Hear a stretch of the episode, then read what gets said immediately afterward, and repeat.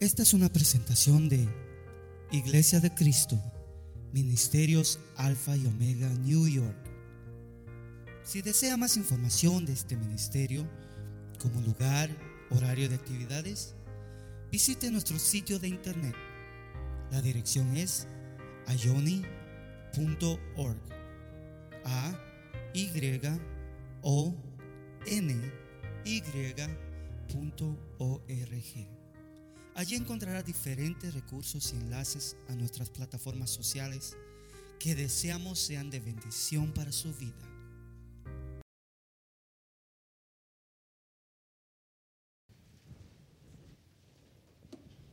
Efesios 2. Vamos a leer del versículo 8 al 10.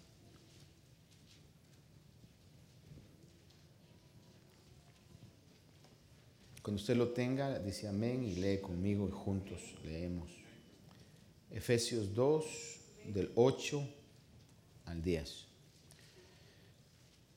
Leamos, dice, porque por gracia habéis sido salvados por medio de la fe. Y esto no de vosotros, sino que es don de Dios, no por obras para que nadie se gloríe. Una vez más, porque por gracia habéis sido salvados por medio de la fe. Y esto no de vosotros, sino que es don de Dios, no por obras, para que nadie se gloríe. Amén. Tome su asiento, por favor. El día viernes estudiábamos un poco acerca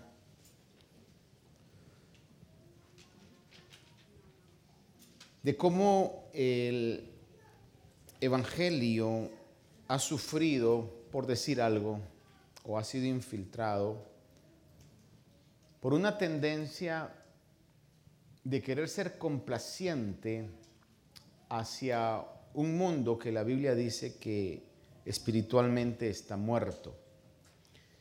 Y con tal de poder hacer sentir bien a los asistentes, a los eventos o a la iglesia específicamente, está la tentación de querer cambiar el patrón y el esquema que Dios ha dejado en su palabra para que las personas se sientan bien.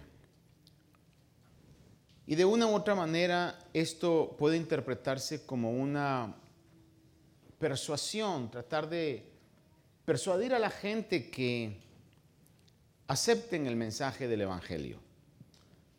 Como tratar de convencerlos que les conviene aceptar el Evangelio y seguir el camino de ser creyentes. Sin embargo, la Biblia claramente, enfáticamente muestra que no es del que quiere buscar a Dios, porque la Biblia dice que no hay quien busque a Dios. No hay ni uno bueno, no hay quien busque a Dios. Todos nos hemos apartado y no hay quien busque a Dios. Y la Biblia nos enseña que si alguien comienza a tener ese deseo de buscar a Dios, es porque Dios ha puesto su mirada en esta persona y comienza a atraerlo hacia Él o a atraerla hacia Él para que le busque. Dios es el que escoge, Dios es el que llama y Dios es el que va a terminar la obra en cada uno de nosotros. Y quizás al meditar sobre este aspecto, yo siempre enfatizo el hecho de que eso lo que debe hacer en mi vida es tener gratitud porque Él me escogió, siendo lo que somos, ignorando lo que Él vio en nosotros, tuvo compasión, tuvo misericordia, quitó la venda que había en nuestros ojos, pudimos ver nuestra necesidad de ser salvos y reconocimos a Jesús como el Señor de nuestras vidas. Y debemos de estar entonces agradecidos porque la salvación nadie tiene los medios para poder pagar una salvación tan grande. Por eso Dios la ha regalado. Porque nadie jamás pudiera pagar esa salvación. Es una vida eterna. Y obviamente mi intención no la oculto, mi intención es que meditemos nosotros para que aquellos que en su corazón hoy tienen el deseo de poder salir y poder compartir el Evangelio eh, como congregación, podamos estar convencidos de esto y no haya tristeza, no haya algún sentimiento de desánimo cuando la palabra del Evangelio es rechazada. Démonos cuenta que el mundo está muerto, el mundo está en tinieblas. Si hoy salimos con carteles, hermano, publicando, por ejemplo, Suena la bocina si le gustó el, gol de Messi. Le apuesto que es una sonadera de, de, de bocinas porque un futbolista echó un gol al final de un partido. Que si usted ha visto las redes sociales, todo mundo publica eso, hermano. Por un evento que no tiene absolutamente nada de insignificancia, la gente lo celebra. Pero usted viene y, por ejemplo, le puede decir, ah, ¿cuántos creen la Biblia? Suene la bocina, hermano, la gente lo ignora, la gente lo rechaza y quizás hasta lo señala. Y eso puede ser a nuestra humanidad, puede crear un sentimiento de decir, bueno, ¿yo qué estoy haciendo aquí? Estoy perdiendo mi tiempo, si está hablando con alguien, hermano, y le da un tratado y le dice, ah, bueno, después usted mira que lo tiran ahí o lo ignoran, y dice, no, no, no, no, hasta con una actitud de enojo. Es la realidad. Si a Jesús lo rechazaron, ¿por qué no nos van a rechazar a nosotros? Sin embargo, la palabra de Dios claramente nos dice que es el mandato de Dios el poder hablar de Cristo. Alguien decía, si usted supiera, vamos a hablar de una enfermedad que es prevalente en el mundo y que todavía el día de hoy no hay una cura específica. Hay tratamientos, pero una cura específica, a mi parecer, creo que no existe, el cáncer. Vamos a pensar que usted supiera la cura del cáncer. Le pregunto, ¿No quisiera compartirla usted? Si usted lo supiera, hermano, ¿no quisiera compartirla? Bueno, tenemos no la cura del cáncer físico, la cura del cáncer espiritual. Y debe de surgir en nosotros el deseo de poder compartir eso, aunque no sea agradable en algunos casos. Ahora, quiero enfatizarle hoy que estemos nosotros bien convencidos de algo que usted ya sabe, nada más quizás recordándole esto, que la salvación viene de Dios, es un regalo de Dios. Cuando la Biblia dice es don de Dios, está hablando de que es un regalo de Dios. Y enfatizo, porque nadie lo hubiera podido pagar jamás. No somos nosotros los que nos ganamos la salvación, como lo dice Efesios. Es un regalo, es un don de Dios por medio de la fe, porque creímos en el mensaje del Evangelio.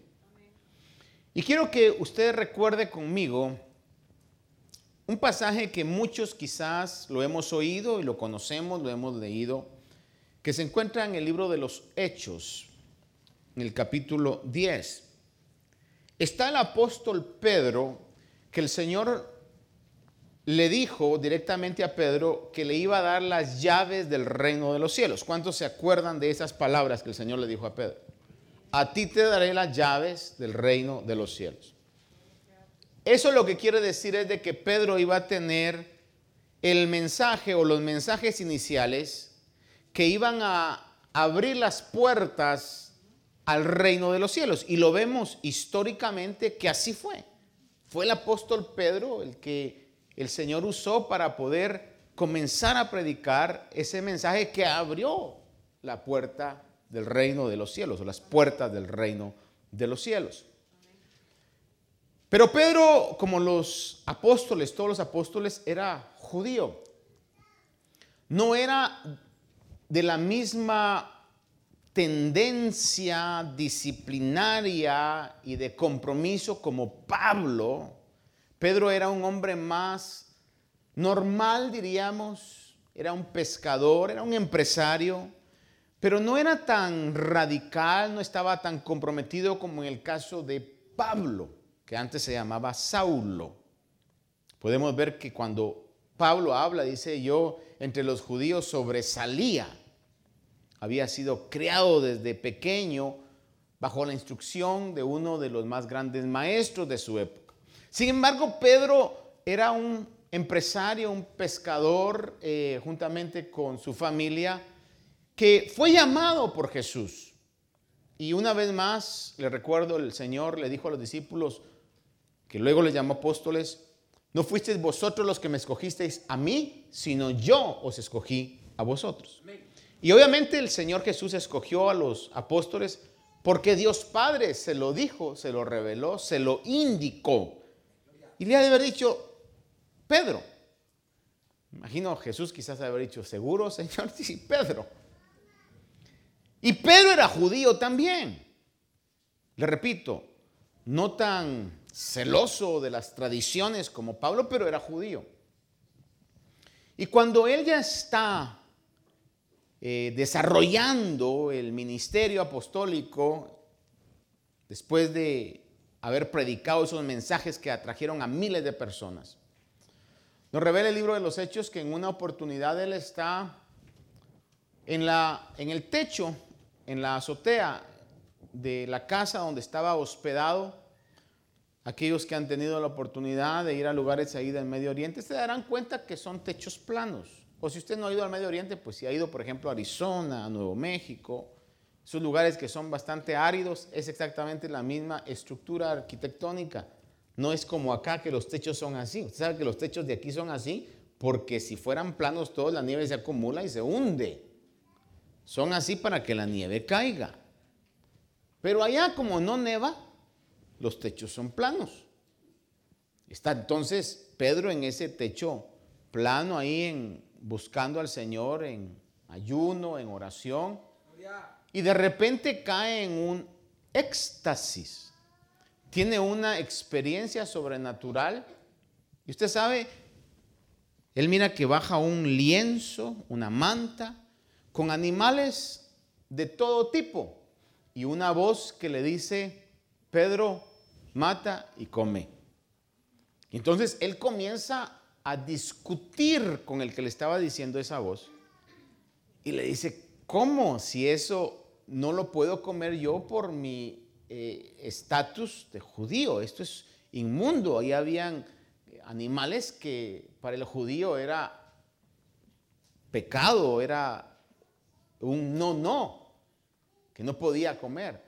Sin embargo, el Señor es quien está propiciando esa experiencia. Y en el capítulo 10 de Hechos, comenzamos a ver que esa experiencia fue porque Pedro tenía que ir a la casa de un hombre gentil, no judío, a la casa de un funcionario, o más que decir funcionario, creo que la palabra correcta es ah, un hombre que tenía un rango en el ejército. Era un centurión romano. Cuando hablamos de un centurión, era un hombre que estaba a cargo de 100 soldados. Y este hombre, este centurión romano llamado Cornelio, la palabra de Dios nos habla que iba a ser visitado por Pedro y él y toda su casa iban a tener un día de salvación para él y toda su casa. Pero en el capítulo 10 de Hechos, versículo 1, comienza a hablar de este hombre y dice, había en Cesarea, que era una ciudad que estaba eh, marítima cerca de la costa, había en Cesarea un hombre llamado Cornelio, centurión, le recuerdo que era un hombre que estaba a cargo de 100 hombres, de 100 soldados, de la cohorte llamada la italiana. Pero vea lo que dice, si usted está leyendo conmigo, dice que este hombre era piadoso y temeroso de Dios con toda su casa. Y obviamente esa actitud interna se manifestaba en sus acciones externas. Porque cuando hay un cambio interno en alguien, por consecuencia van a haber cambios externos. Yo no puedo venir y creer que tengo el Espíritu de Dios dentro de mí si nunca voy a tener cambios en la manera en que pienso, hablo y actúo. Obviamente, yo quisiera hoy día ser mejor cristiano. Dentro de mi corazón está, pero mis malos deseos, mi corrupción en la carne todavía están peleando con eso. Pero sé que día a día la obra que Él ha comenzado está progresando. Quisiera ya llegar a una madurez o a una perfección, como la Biblia dice, como la que tuvo un hombre llamado Enoch en el libro de Génesis, que caminó con Dios y Dios lo arrebató porque era impecable en lo que hacía. Sin embargo, la mayoría de nosotros, a excepción de usted, que usted ha alcanzado ya una perfección total, estamos luchando contra eso, pero poco a poco el Espíritu de Dios está ganando terreno y está perfeccionando Dios la obra que un día comenzó. Ahora, dice aquí que este hombre, por lo que tenía internamente, lo que estaba pasando dentro de él, lo exteriorizaba y dice que daba muchas limosnas al pueblo judío y oraba a Dios continuamente. Si usted está conmigo en el capítulo 10, mira el verso 34. Fíjese que ahí este hombre, o antes que lea, cuando Pedro recibe esto, esta visión de animales que bajan y la voz que le dice mata y come, era porque Dios le estaba indicando que llevara el Evangelio a los gentiles, no solamente a los judíos, sino a los gentiles. Que los judíos consideraban como impuros. Eso era lo que Dios le estaba diciendo con esta visión. Llévale este santo evangelio a los gentiles que tú consideras impuros, pero que yo ya he limpiado. Esa era la intención de la visión. Y por eso Pedro se resiste, pero sin embargo le da indicaciones a Dios y le dice, van a venir a buscarte y te van a llevar a ese lugar. Llegan a buscar a Pedro, a Pedro y lo llevan a la casa de Cornelio. Y cuando Pedro llega a la casa de Cornelio, aún el relato dice que Cornelio viene porque ya el, Señor le había dicho a Cornelio que mandara llamar a Pedro en esa sincronía celestial. Cornelio entonces manda sin duda a algunos de los soldados a que fueran a llamar a Pedro y están emocionados y cuando Pedro llega, hermano, se le postra y Pedro le dice, no, levántate, tal era la alegría de este hombre. Reúne a toda su casa Cornelio, este hombre que dice la Biblia que era piadoso y temeroso de Dios. Y miren el verso 34, estando Pedro en la casa de Cornelio, dice, entonces Pedro, abriendo la boca, dijo, ciertamente ahora entiendo que Dios no hace acepción de personas, sino que en toda nación el que le teme y hace lo justo, le es acepto. Ahora, quiero que usted vaya viendo conmigo esto. Cornelio dice la Biblia que era un hombre piadoso, era un hombre temeroso de Dios. Aparte, Pedro recalca esto y dice que el que le teme y hace lo justo le es acepto delante de Dios.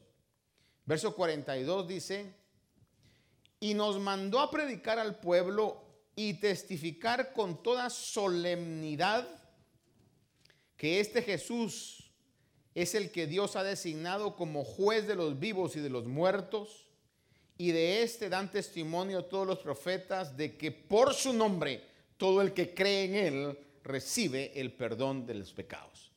Ese es el núcleo del Evangelio. que le está dando a Cornelio, este hombre que dice que era temeroso de Dios, justo. Sin embargo, esto podría crear en nosotros la idea de que Dios solamente va a visitar a este tipo de personas. Sin embargo, no puede la Biblia negarse a ella misma o contradecirse. No es que Cornelio, por su piedad o por su conducta, es que hubiera sido elegido para ser salvo, sino claramente puedo ver que Dios es el que había actuado en el corazón de Cornelio y había preparado su corazón para esto. Cornelio era un hombre que había sido preparado para Dios o por Dios para la salvación. Porque, escuche esto, vea bien esto, porque si la justicia personal, y escúcheme esto muy bien, dice o no dice la Biblia, y por favor aquí respóndame, como dice diría en inglés, talk to me.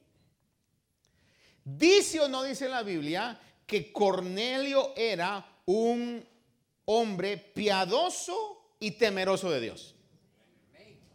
Cuando dice, así dice la Biblia. Dice o no dice la Biblia que Pedro está diciendo que el que teme y hace lo justo le es acepto. ¿Dice o no dice la Biblia eso? Entonces, si el temer a Dios, si el ser acepto, si el ser piadoso y ser justo fuera suficiente para entrar al reino de Dios, ¿por qué era necesario que Pedro llegara a predicar? ¿Si está conmigo con eso? Si eso fuera necesario, ¿por qué Dios tiene que tener esa sintonía, esa sincronía de poner a Pedro en ayuno y oración? Porque tuvo que haber sido Dios el que le dijo, hoy tienes que ayunar y orar. Darle ese éxtasis, revelarle a Cornelio todo lo demás tener una discusión con Pedro, mandar a llamar a Pedro. Y si usted mira el relato, Pedro desde que llegó comienza a decir, ustedes saben cuán indigno es para mí estar con los gentiles. hermano, dándose, en mi pueblo dicen dándose su paquete, ¿verdad? Como queriendo darse la importancia. Comienza a hablar el mensaje. Y si usted mira, es uno de los más cortos sermones que yo veo en la palabra. No había terminado el mensaje y el Espíritu Santo cae sobre Cornelio y sobre toda su casa. Lo que le quiero marcar es la importancia de hablar la palabra. Hay muchos, y no solamente cuando lo hacemos como congregación, sino que en su diario vivir hay gente que Dios ya ha preparado con hambre de Dios pero que necesitan escuchar de la iglesia el mensaje de salvación. ¿Cuántos dicen amén a eso? Bueno, si ya agarró eso, entonces ya prediqué, oramos, vamos a lunch. No, pero déjeme nada más recalcarle esto. Hechos capítulo 13, versículo 46 al 48. Aquí está hablando de Pablo y Bernabé. Dice Hechos 13, 46 y 48. Entonces Pablo y Bernabé hablaron con valor y dijeron, era necesario que la palabra de Dios os fuera predicada primeramente a vosotros. Mas ya que la rechazáis y no os juzgáis dignos de la vida eterna, he aquí nos volvemos a los gentiles, porque así nos lo ha mandado el Señor te he puesto como luz para los gentiles a fin de que lleves la salvación hasta los confines de la tierra. Oyendo esto los gentiles se regocijaban y glorificaban la palabra del Señor y creyeron cuántos estaban ordenados para la vida eterna. No dice que creyeron todos. Pero dice que creyeron los que estaban ordenados para la vida eterna. ¿Y creyeron a qué? A la palabra de Dios. ¿Quién decide quién está ordenado o no para la vida eterna? Solo Dios. en su potestad, en su conocimiento, que nosotros no tenemos la capacidad de poder comprender en muchas cosas, Dios decide a quién salva y Dios decide a quién nos salva. Pero aquí dice que creyeron los que estaban ordenados para la vida eterna. La traducción lenguaje actual Dice así, me gustó cómo lo pone, dice, y todos los que Dios había elegido para recibir la vida eterna creyeron en Él. Lo repito una vez más. Todos los que Dios había elegido para recibir la vida eterna creyeron en Él. Le remarco, si usted ha creído en el Señor es porque Dios lo ha elegido para que crea. Con un propósito, con una misión la American Standard Version, creo que es la ASB, leo y dice, and as many as were ordained to eternal life believe. Exactamente lo mismo. As many as were ordained to eternal life believe. Ahora, es Dios Padre, quiero recalcar esto nada más. Yo sé que usted lo sabe, pero quiero recalcarlo. Es Dios Padre el que nos dirige a Jesucristo. Es Dios Padre ¿Recuerdas el pasaje? Bueno, ya no puedo decir el más famoso de la Biblia porque ya no lo es según las estadísticas. Antes era Juan 3:16. Porque de tal manera amó Dios al mundo que dio a su Hijo. Entonces el que nos ha amado es Dios. ¿Por qué le digo que ya no es el más famoso? Porque si usted pregunta en la calle, eh, el pasaje más famoso de la Biblia es uno que le conviene al mundo decir. ¿Cuál es? No, no, ni siquiera es. ¿Sabe cuál es? No juzguéis, para que no sea juzgado. Las estadísticas marcan eso, que el, más famoso es ese. No juzguéis, para que no seáis juzgados. Pero como el, el mundo, y obviamente no quiero sonar señalador, ¿verdad? Porque ahí andábamos. Ama las tinieblas. Entonces dice que como amaron las tinieblas no vienen a la luz. Entonces agarramos nada más lo que nos conviene. Pero todavía, todavía, un pasaje muy conocido nos revela que es Dios el que nos ha amado. Entonces, en su amor Dios nos dirige a Jesucristo. Juan 6, versículos 63 al 65 dice, el Espíritu es el que da vida, la carne para nada aprovecha. Las palabras que yo os he hablado son espíritu y son vida. Pero hay algunos de vosotros que no creéis.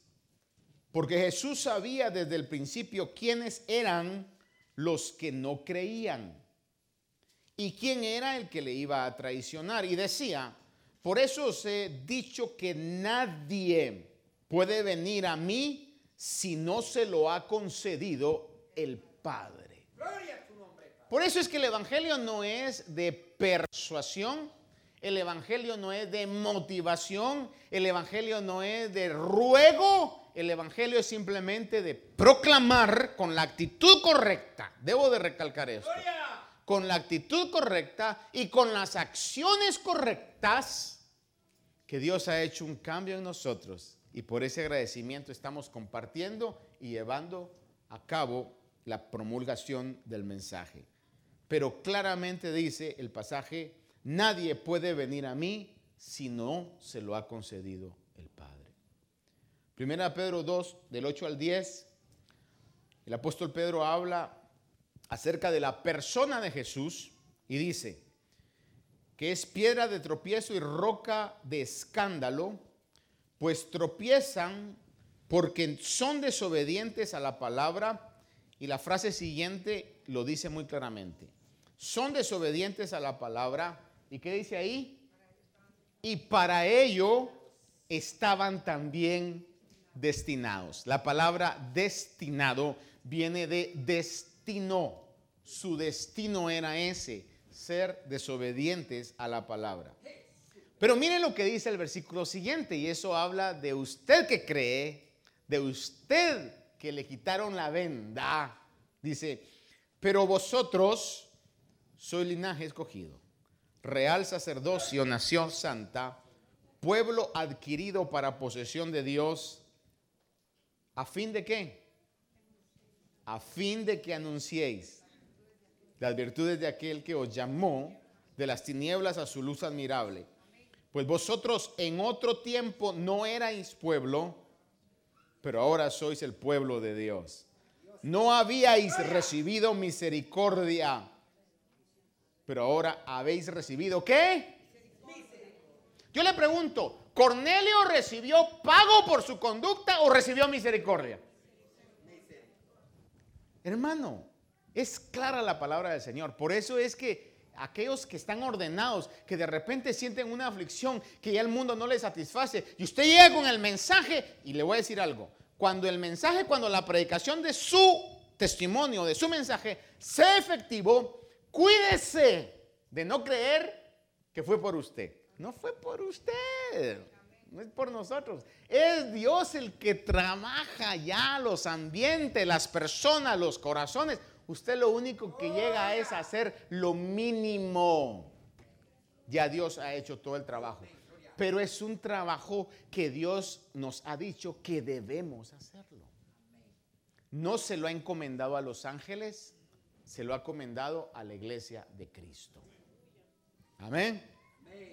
Romanos 9, 22 y 23 recalca esto y dice, ¿y qué si Dios, aunque dispuesto a demostrar su ira y hacer notorio su poder, soportó con mucha paciencia a los vasos de ira, oiga esto, vasos de ira preparados para destrucción. Tenemos que comprender que en la palabra de Dios dice claramente que hay individuos, personas que no van a creer. Obviamente nosotros no tenemos la capacidad para dar un juicio visual y usted diga, mm, este se mira como que sí va a creer y este como que no va a creer. Porque no es así. Es solo Dios el que conoce el corazón. Nosotros nos movemos por las apariencias. Hasta el más ungido se mueve por las apariencias. Si no vea usted al profeta Samuel en el Antiguo Testamento, se revela que el Señor le dice que vaya a la casa de Isaí a ungir al siguiente rey de Israel. Y cuando comienza a ver a los hermanos mayores de David, que según el relato parece que tenían un porte bastante de rey, dice, oh, estoy delante del futuro rey. Y el Señor le decía, no, no es ese, no es ese, no es ese, no es ese. Hasta que mandaron a llamar al que llegó con olor a oveja que ni se acordaban del pobre David hasta allá. Samuel tuvo que decir, estoy bien sintonizado yo, ¿será Dios el que me habló? Y le pregunta a Isaí, ¿no hay nadie más? Ah, sí, David. Y cuando David llega, imagino que visualmente Samuel le haber dicho, ¿estás seguro, Señor? Pero ese era. Y ahí le revela una de las verdades más grandes porque los hombres juzgan según la apariencia, pero Dios mira el corazón. Amén. Así que nosotros, hermano, hay que dar el mensaje no importando la apariencia física. ¿Cuántos decimos amén a eso? Judas capítulo 1. Obviamente cuando hablamos de Judas solo tiene un capítulo, entonces lo correcto de citar Judas es Judas 3, usted no va a buscar capítulo 3, sino versículo 3, ¿verdad? Porque solamente tenía un capítulo. Pero Judas 3 y 4 dice, amados, por el gran empeño que tenía de escribiros acerca de nuestra común salvación, he sentido la necesidad de escribiros exhortándoos a contender ardientemente por la fe que una vez y para siempre fue entregada a los santos. Pues algunos hombres se han infiltrado encubiertamente, y ve esta frase, los cuales desde mucho antes estaban marcados para condenación. ¿Leyó eso? Los cuales desde mucho antes estaban marcados para condenación. Y sé que al hablar de esto, hermano, en la mente de todos nosotros, yo me incluyo como el principal, está la idea, pero ¿por qué, Señor? Y lo que el apóstol Pablo habla en Romanos, dice, ¿le va a decir el barro al alfarero lo que tiene que hacer? ¿Le va a decir la criatura al creador lo que tiene que hacer? Y tenemos que saber que Dios conoce lo que nosotros desconocemos, sabe lo que nosotros no sabemos y sus planes son perfectos y siempre son justos. Ahora, ¿qué es lo que nosotros tenemos que hacer? En alguna oportunidad le preguntaban a alguien y le decían,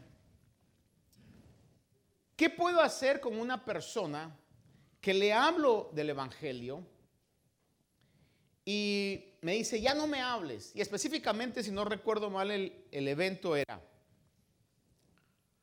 ah, mi hija no quiere saber nada del Evangelio, ella está ya casada, tiene su hogar, y cuando yo voy, yo quisiera que mis nietos pudieran escuchar el mensaje de salvación. Pero tanto mi hija como mi yerno me dicen, suegra, si usted vuelve aquí a venir y a mencionar la Biblia, a mencionar a Jesús, le vamos a cerrar la puerta y ya no lo vamos a dejar entrar.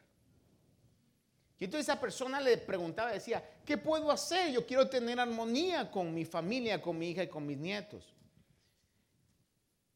Y esta persona le decía, pues si te han prohibido ya eso, tú les has dicho, motivada por el amor, nunca te pueden prohibir, prohibir que sigas orando por ellos. Cuando usted, alguien le dice, ya estoy harto, ya no quiero, nunca le pueden prohibir que en lo secreto, que en lo escondido, usted pueda poner a esa persona delante del trono de Dios. Porque Dios trabaja lo que nosotros no podemos trabajar. Y puede ser, y no cometamos el error de decir, Señor, pero te ruego que lo traigas bien, Señor, sin ningún golpe, Señor amado. Porque el Señor dice, es que no aprende de otra manera. Hay una palabra en inglés que se llama relinquish o relinquishment. Esto quiere decir una entrega total. Una entrega total. Y me recuerdo haber leído en alguna oportunidad esta ilustración y se la voy a comentar. Estaban caminando en la calle un cerdito, sí conoce los cerditos, ¿verdad? Y una gallina. Chancho, puerco, cuche, como usted le quiera decir. Pig, pues. Estaba caminando el cerdito y la gallina por una calle de una ciudad principal. Se habían levantado temprano y vieron un, sign en un restaurante, un rótulo que decía ham and eggs, huevos con jamón. Y la gallina emocionada le dijo, entremos, te invito a un desayuno. Y el cerdito le dijo, para ti solo es contribución, pero para mí es un compromiso total. No sé si me explico con eso. Ah, el cerdito tenía que... Está como aquella otra historia, ¿verdad? Que estaban en la granja y dice que estaban contentas las gallinas y dijeron, ay, estamos contentas por un lado, pero... Oh, no, estaban tristes, dice, por, por el cerdito. Porque le dice, ¿y por qué están tristes? Dice, ah, porque yo creo que se lo van a echar, dice, lo van a matar. Porque oí en la, oí en la cocina que para este fin de semana oí a la cocinera decir, estas gallinas les vamos a dar chicharrón. que si no sabían ellas que ellas eran las que estaban, ¿verdad? En la mira. Pero ¿por qué les le salgo con estas cuestiones? Porque en un momento determinado nuestra oración tiene que tener ese, ese compromiso total. Señor, ya le hablé, ya lo rogué, ya hice todo lo que en mi vida estaba para poder motivarlo. ¿Sabes qué, Señor? Te lo entrego. Te la entrego. Como quieras, como necesite venir, Señor. Pero que venga. Ese es un relinquishment total a la voluntad de Dios. Yo creo que le he contado en alguna oportunidad de un amigo que yo tuve estando trabajando, que cada vez que yo le hablaba, le compartía de Cristo, ¿verdad? Estaba pasando él situaciones difíciles, siempre, pues porque Dios estaba trabajando en su corazón, ¿verdad? Y le compartía y me recuerdo en una oportunidad íbamos manejando, hermano, y de repente le comencé a decir, porque me comenzó a, hablar de su vida, yo le comencé a hablar y me recuerdo que sus ojos, le estaba hablando de la palabra de, Dios, de la salvación, hermano, y sus ojos, hermano, se llenaron de lágrimas, ¿verdad? Viendo el impacto, yo dije, aquí, este, este es el día, este es el momento. De repente, hermano, porque íbamos en un, en un, en un como en un camión, y perdóname lo, lo, lo, lo, corriente que voy a sonar, pero para que usted vea, imagínese, yo en este lado va, va, de hablarle. Y de repente, cuando yo veo eso, hermano, digo, Señor, ahorita va a llegar. Y de repente veo como en su, en su machismo, porque era de un lugar de Durango, México, donde son muy machos, hermano. De repente, como iba del impacto que estaba teniendo, volteé a ver y me dice, ¡ah! Mira esa vieja que va ahí. ¡Ah, Dios mío!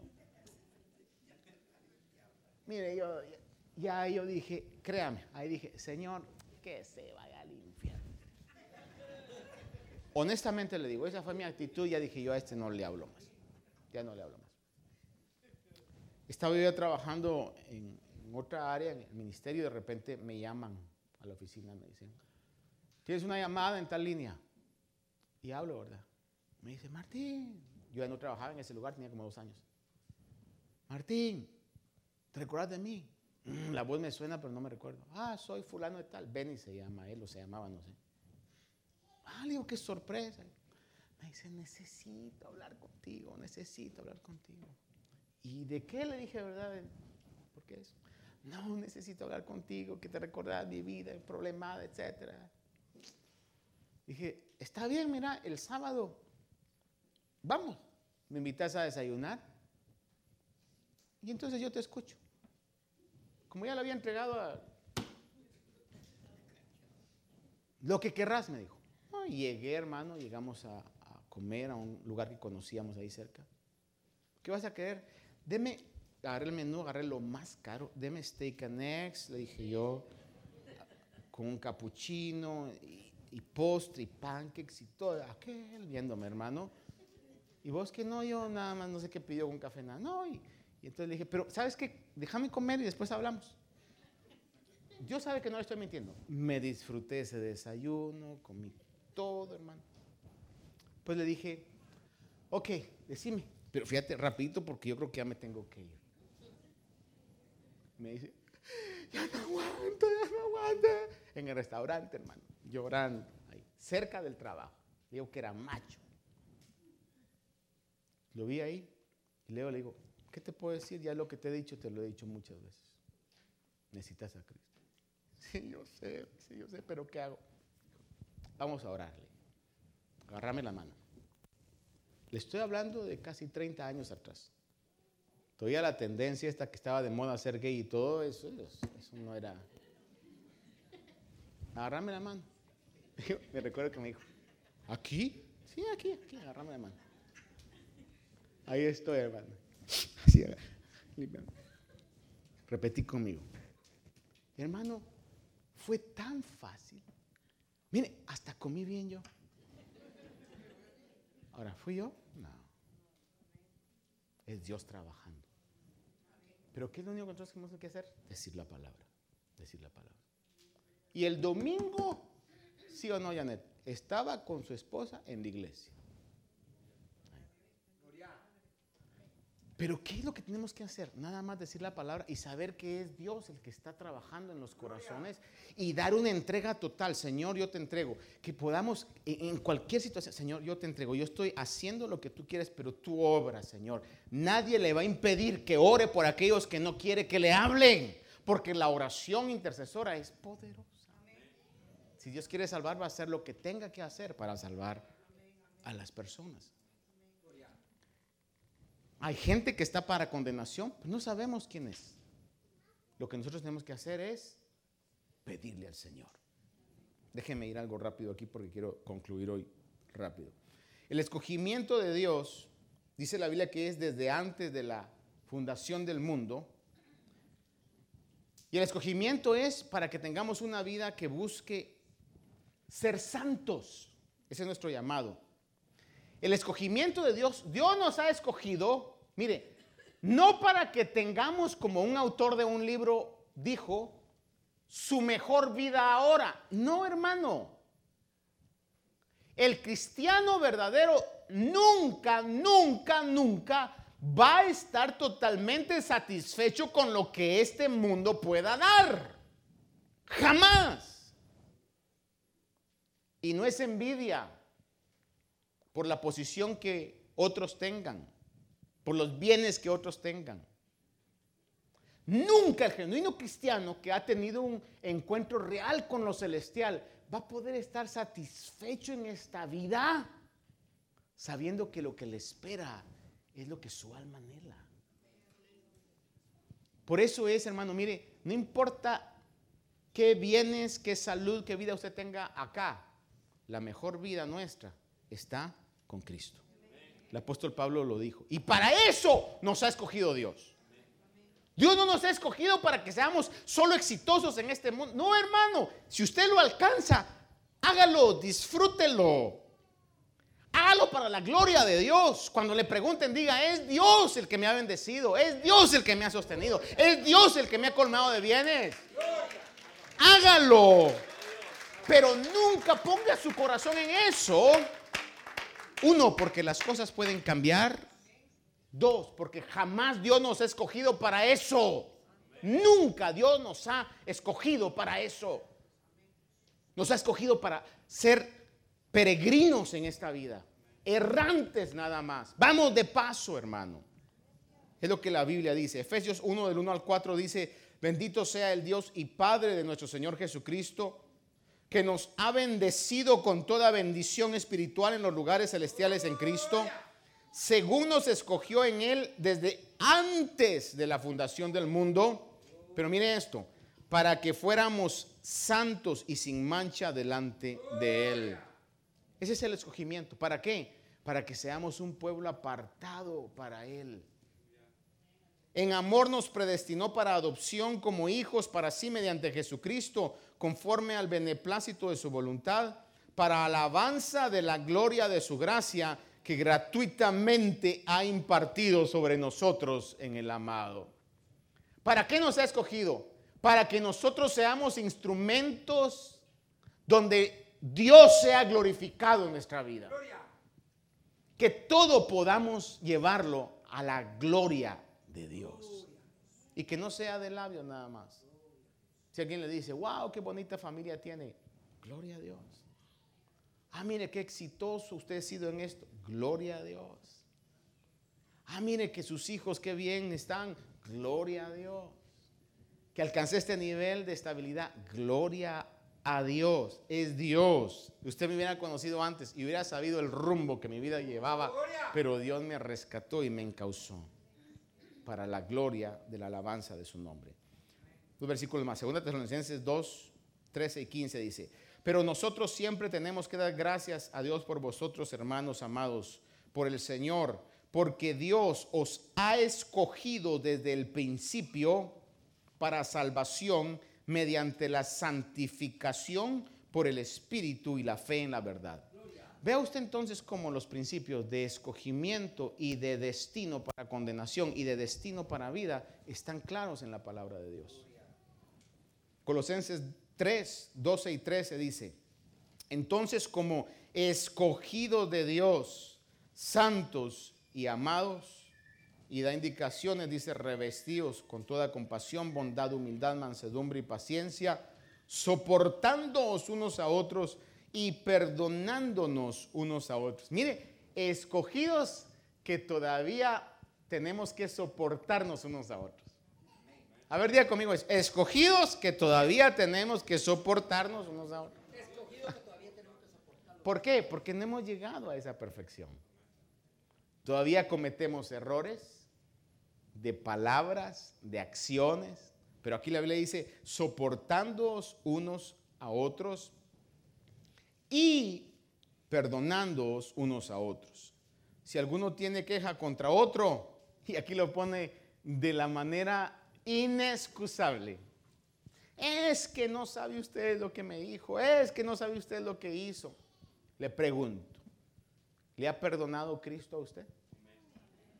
¿Qué le, qué le queda? ¿Qué opción tiene? Perdonar. Es todo. Lo que la Biblia dice, así como Cristo os perdonó, así también hacedlo vosotros. Déjeme concluir en esto entonces. Debemos compartir el mensaje. ¿Cuántos decimos amén a eso? Debemos compartir el mensaje porque es nuestro deber y nuestra responsabilidad. Porque el mensaje traerá salvación a los que han de ser salvos. El mensaje traerá salvación a los que han de ser salvos. Debemos compartir el mensaje porque afirma la condenación de los que no van a ser salvos. Y eso es lo que Corintios habla. Para unos somos olor de vida, para otros somos olor de muerte. comparte el mensaje para que muchos sean salvos. Oiga esto, y compartimos el mensaje para que otros confirmen su condenación y su rechazo.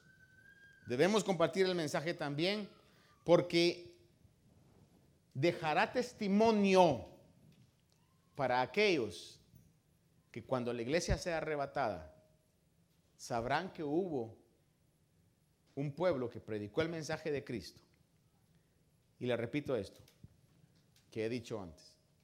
Durante el tiempo de la tribulación va a ser la cosecha más grande de almas.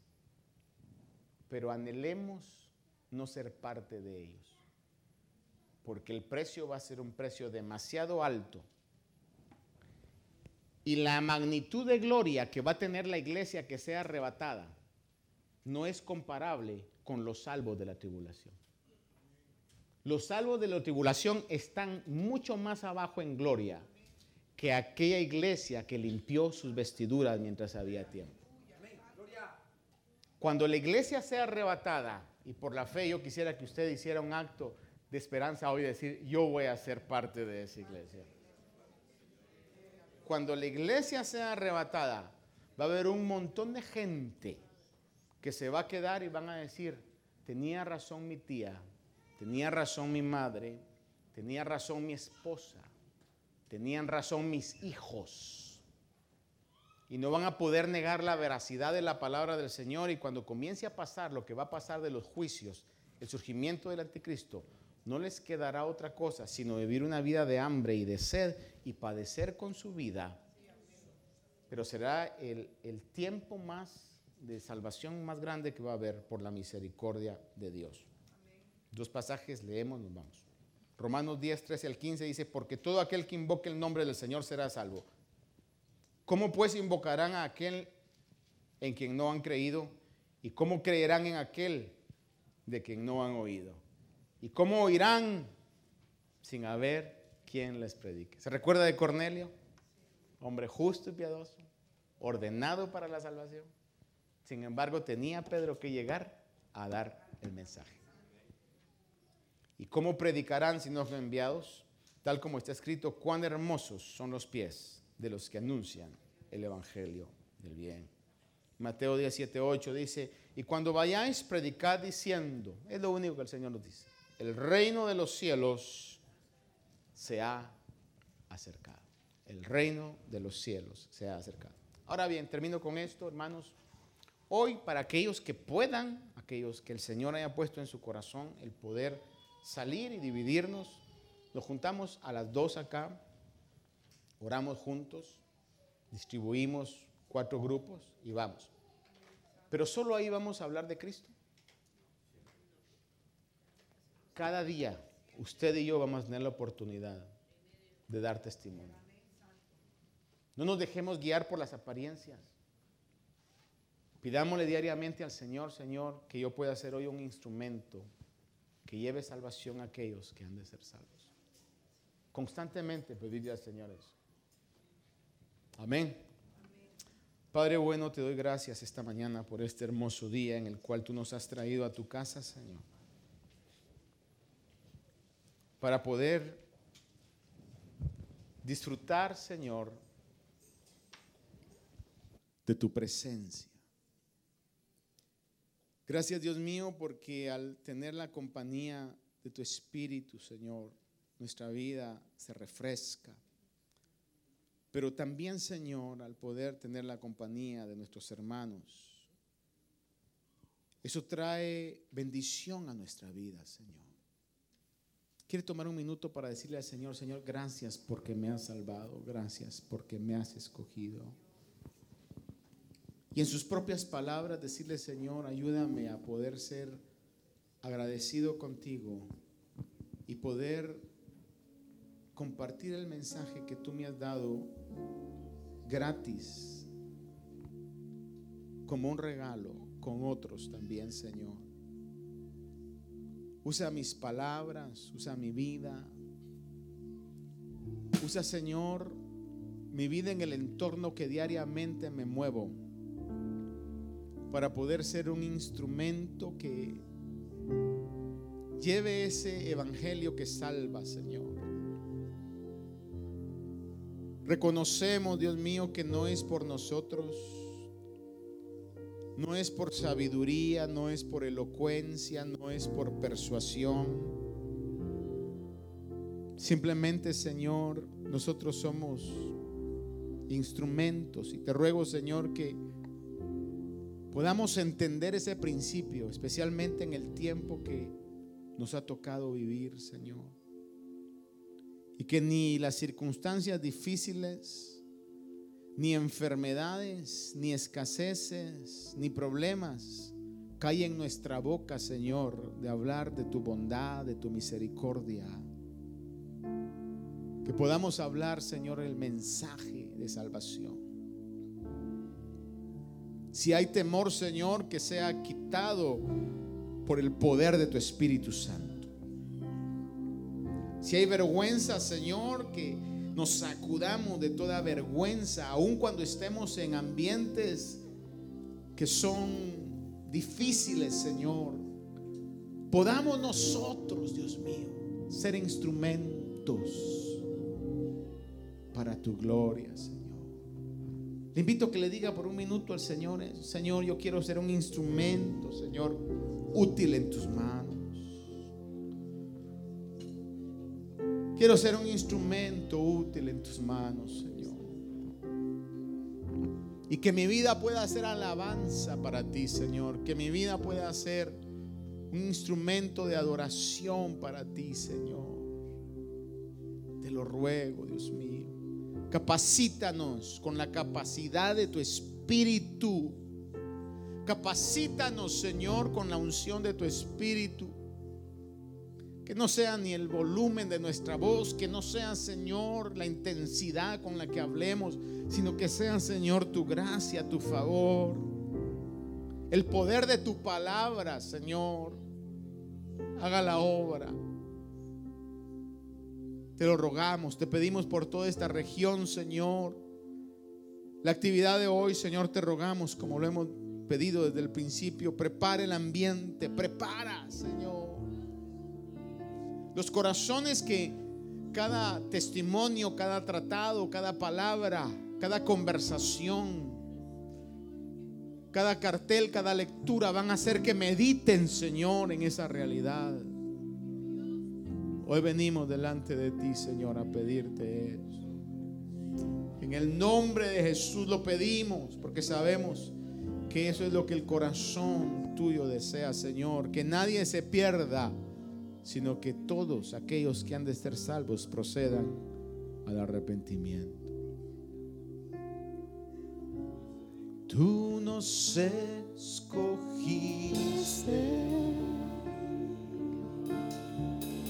antes que el mundo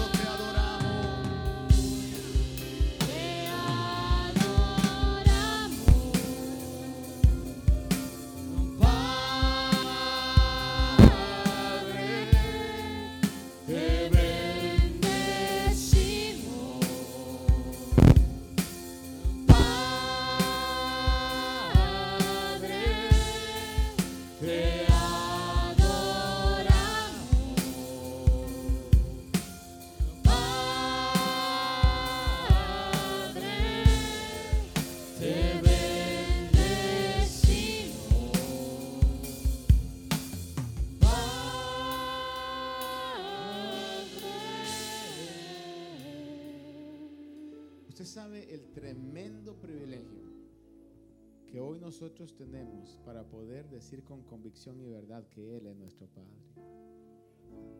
Sabe el precio que se tuvo que pagar para que hoy podamos decirle a Él, al Dios eterno, Padre. Padre Santo, te alabamos y te bendecimos. Bendice a tu pueblo, Señor. Que esta semana seamos instrumentos útiles en las manos del Dios poderoso. Desde ya, Señor, te rogamos que este tiempo que vamos a tener, esta región sea bendecida con el mensaje, Señor el mensaje que salva, que renueva y que restaura, Señor. Por los méritos de la cruz de nuestro Señor Jesús lo pedimos y lo recibimos para su gloria. Amén y amén. Gloria a Dios. Dios les bendiga, hermanos. A las vaya usted a comer algo rapidito, ¿verdad? Algo no no se va a echar un una bandeja colombiana, ¿verdad? Porque después va a llegar, sí. Agarrar algo, un cafecito, algo, y luego a las dos nos juntamos acá para 2.15, algo así, poder salir ya. Aquellos que vayan a estar, a las dos estamos acá, nos juntamos acá y luego nos distribuimos. Dios me los bendiga y aquellos que vayan a venir, pues los esperamos.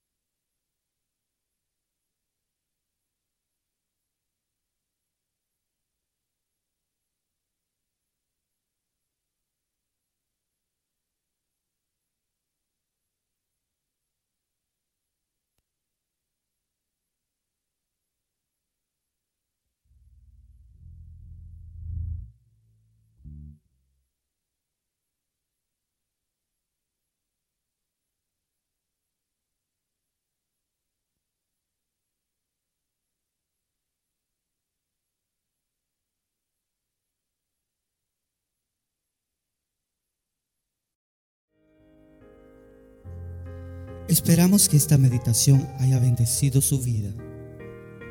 Si desea más información de este ministerio, como lugar, horario de actividades, visite nuestro sitio de internet. La dirección es ayoni.org. A Y O N. Allí encontrará diferentes recursos y enlaces a nuestras plataformas sociales que deseamos sean de bendición para su vida. Bendiciones.